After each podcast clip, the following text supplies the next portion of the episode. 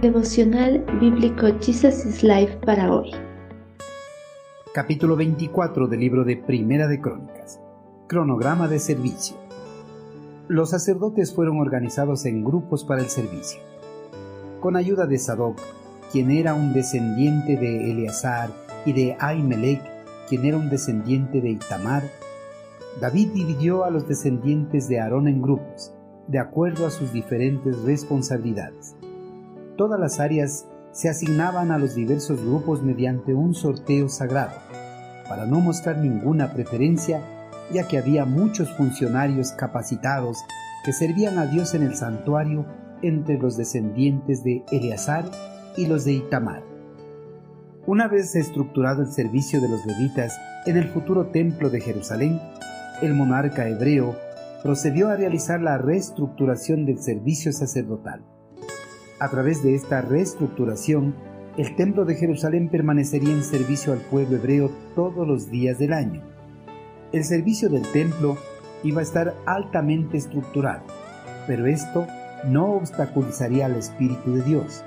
Más bien, proporcionaría un contexto ordenado para la adoración al eterno Creador. Algunos cristianos piensan que el planear y estructurar no son actividades espirituales y que pueden obstaculizar la espontaneidad en la adoración. No obstante, el orden y la estructura son herramientas útiles para administrar la congregación de la mejor manera. El orden trae gloria a Dios cuando se experimenta el gozo, la libertad y la calma que provienen de haber preparado sabiamente con antelación todo lo necesario para glorificar a Dios.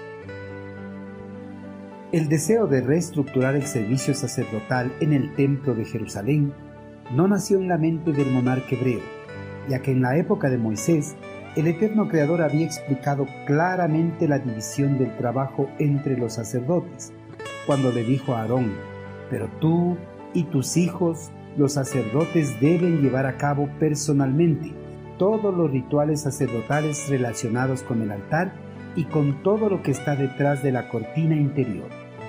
Yo te doy el sacerdocio como un privilegio de servicio. En el libro de Números capítulo 18 versículo 7. Los sacerdotes eran los mediadores entre los israelitas y su Dios. Para el creyente del Antiguo Testamento, el único camino a Dios era por medio del sacerdote.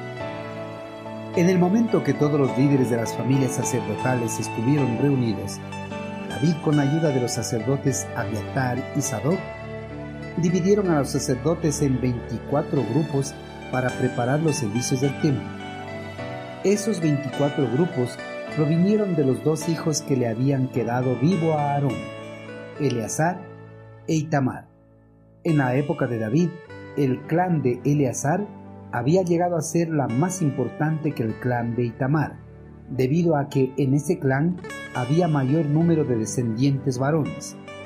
Por esa razón, 16 de los grupos sacerdotales provinieron de la línea de Eleazar y solo 8 de la de Itamar.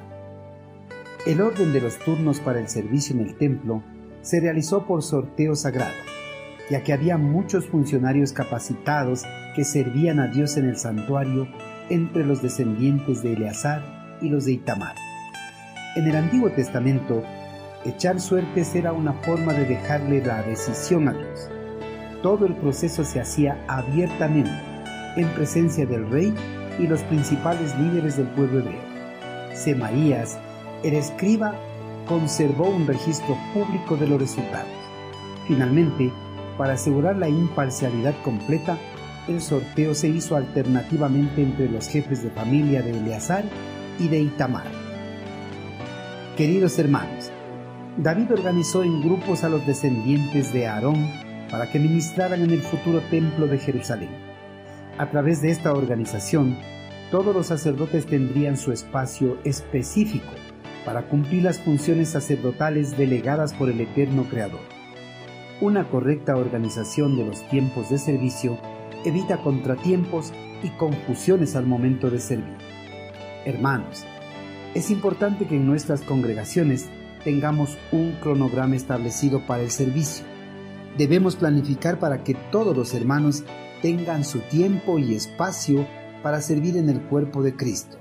con el don otorgado por el Espíritu Santo.